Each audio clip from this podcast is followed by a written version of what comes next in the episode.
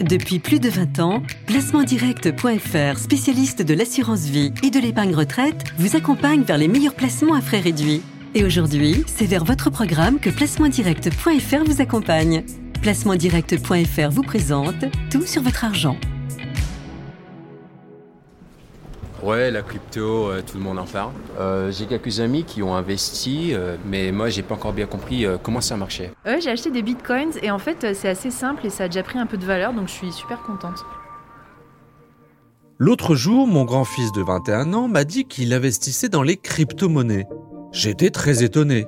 D'abord sur le fait qu'il épargne, je me suis fait la réflexion que je devais lui donner trop d'argent de poche. Et puis, lui qui ne cesse de me parler du réchauffement climatique, je n'ai pas trouvé sa démarche très écolo. Je n'ai pas manqué de lui dire que j'avais lu que la fabrication des crypto-monnaies équivalait à la consommation annuelle d'électricité de la Finlande. Il m'expliquait que les techniques avaient évolué et que le minage des crypto-monnaies, c'est comme ça qu'on dit, était moins polluant qu'avant. De toute façon, pour lui, ça ne faisait pas un pli, les cryptos, c'est l'avenir. D'ailleurs, tous ses copains s'y sont mis. Du coup, bah, ça m'a donné envie d'en savoir plus sur cette nouvelle classe d'actifs. Aujourd'hui, on va donc parler des crypto-monnaies et autres devises électroniques dans Tout sur votre argent, le podcast qui parle d'argent et pas virtuellement. Les cryptos, qu'est-ce que c'est et comment ça fonctionne? Pourquoi le Bitcoin est-il si volatile?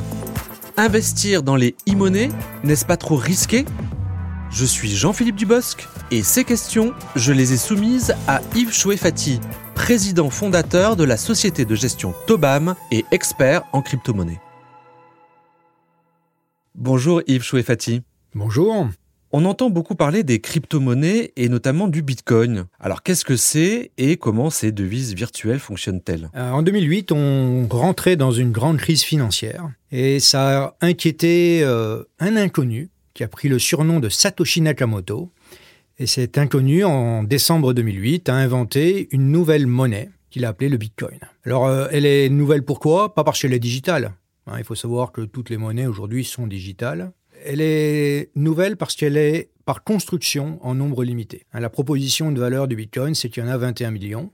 Il n'y en aura jamais plus que 21 millions. Et ça, c'est une grande innovation par rapport aux monnaies qu'on connaît bien.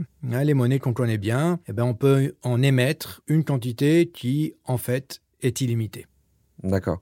Alors pourquoi la valeur du Bitcoin n'arrête pas de monter et de descendre? Le Bitcoin est ce qu'on appelle très volatile. Hein. C'est une monnaie qui est naissante. Hein. C'est une monnaie qui n'a euh, que quelques années. Elle a été créée en 2008. Son destin est inconnu. Hein. Si ça se trouve, dans quelques années, ben, le Bitcoin vaudra zéro. Si ça se trouve, dans quelques années, le Bitcoin vaudra plusieurs millions d'euros le Bitcoin. Ces deux scénarios se départageront en fonction de l'adoption. Plus il y a des gens qui adopteront le Bitcoin, plus son prix va s'élever, Vu qu'il n'y en a que 21 millions, si tout le monde en veut, on peut imaginer que son prix va être très élevé. Et si un jour, bah, ça n'intéresse plus personne, bah, son prix vaudra zéro. Tant qu'il y a une grande incertitude entre ces deux scénarios un peu extrêmes, la variabilité du prix sera très importante, la volatilité et le risque du Bitcoin seront très importants. Les jeunes ont tendance à investir dans le Bitcoin. Est-ce qu'ils ont raison? Quand vous investissez dans le long terme, c'est très difficile de se résoudre à acheter des monnaies traditionnelles. Pourquoi?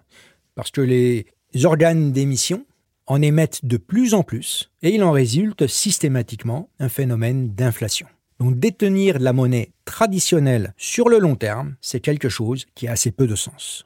Donc ça veut dire qu'ils sont plutôt visionnaires, qu'ils ont plutôt raison. Euh, ça, l'avenir le, le dira, mais je suis plutôt de leur côté.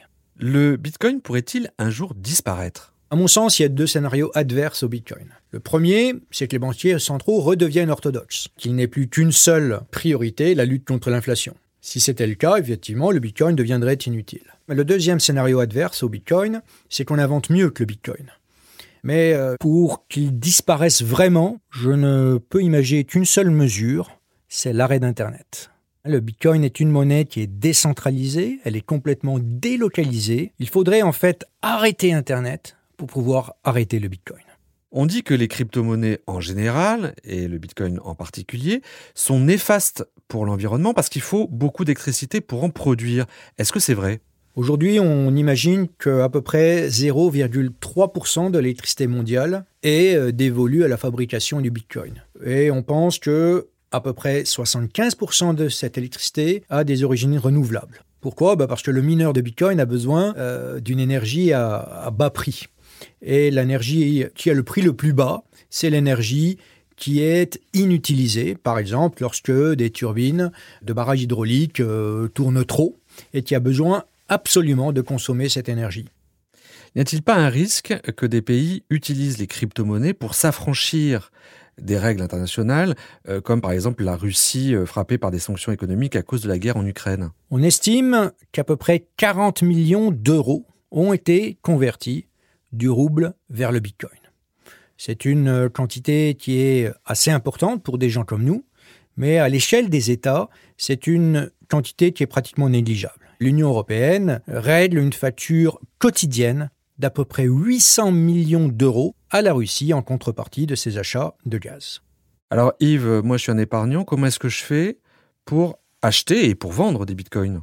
Quand vous avez une question sur le Bitcoin, une manière très simple d'y répondre, ça consiste souvent à remplacer le mot Bitcoin par le mot or. Hein, si vous voulez investir en or aujourd'hui, ce qu'il faut faire, c'est acheter des fonds qui vont vous sensibiliser aux variations du prix de l'or.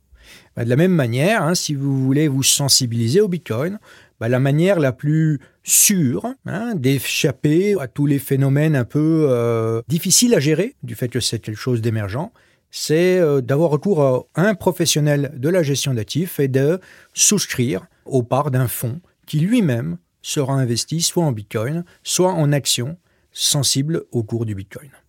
D'accord, donc soit en fait le fonds contient en fait du Bitcoin, mais aussi il contient des titres d'entreprise de l'univers du Bitcoin Tout à fait. Vous pouvez acheter un fonds qui va investir lui-même en actions exposées au Bitcoin. Il y en a en gros quatre types.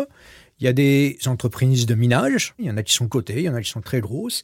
Il y a des euh, intermédiaires financiers, euh, il y a des entreprises qui euh, ont acheté à leur bilan des crypto-devises. L'exemple le plus typique, c'est MicroStrategy. Et il y a des entreprises techno qui fournissent elles-mêmes les mineurs et qui donc sont sensibles aux variations du prix du Bitcoin. Et alors pourquoi est-ce que c'est moins risqué de prendre des parts dans ces fonds plutôt que d'acheter en direct des Bitcoins? C'est pas forcément moins risqué, ça demande moins d'expertise. Et alors ces fonds euh, auxquels j'ai souscrit euh, grâce à mon conseiller bancaire, grâce à une plateforme, grâce à un courtier, je peux le mettre dans un compte titre, je peux le mettre dans une unité de compte euh, d'une assurance vie? Alors à ce stade, vous pouvez le mettre dans des comptes titres. Il y en a un qui est éligible en unité de compte chez des assureurs vie. Ce fonds-là a été lancé récemment, donc il n'y a pas encore d'assureurs vie qui l'ont vraiment agréé, mais c'est une affaire de quelques semaines. Dans quelques semaines, ça devrait être le cas. Quelles sont les règles à suivre lorsqu'on a décidé d'investir dans du Bitcoin, alors en direct ou indirectement via les fonds? La première chose à comprendre sur le Bitcoin, c'est que c'est un actif extrêmement risqué. Les variations de son cours sont d'une violence à nul autre pareil. On peut perdre 40% de sa mise à peu près un week-end tous les trois mois. Donc la première chose à faire, c'est savoir combien on est prêt à perdre. Je pense qu'un investissement raisonnable en Bitcoin, c'est un investissement de manière assez parcimonieuse. Hein. Dans votre portefeuille, il faut en mettre peut-être 2-3%. Mais à contrario, ne pas acheter du tout de Bitcoin, c'est se priver d'une source de diversification qui est un peu obligatoire si on ne veut pas être un spéculateur. Ne pas acheter du tout de Bitcoin, c'est quelque part spéculer à la baisse sur le Bitcoin.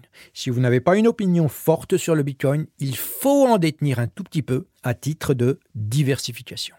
Alors Yves, pour conclure, est-ce que le Bitcoin est fait pour tous les épargnants? Il est fait à tous les épargnants qui peuvent en supporter le risque. Si vous êtes un investisseur de court terme, n'achetez pas, ne prenez pas de Bitcoin, sa volatilité n'est pas compatible avec votre horizon d'investissement.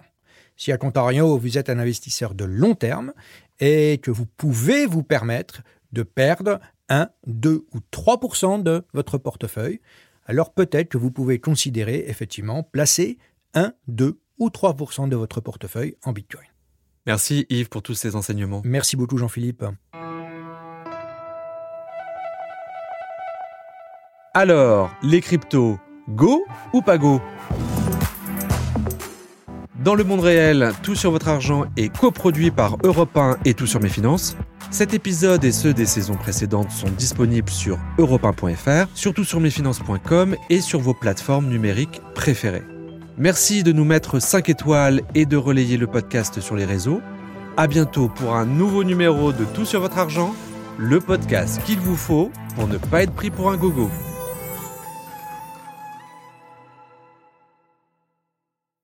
C'était tout sur votre argent avec placementdirect.fr. Placementdirect.fr, spécialiste de l'assurance vie et de l'épargne retraite, vous donne accès à une sélection exclusive de contrats à frais réduits.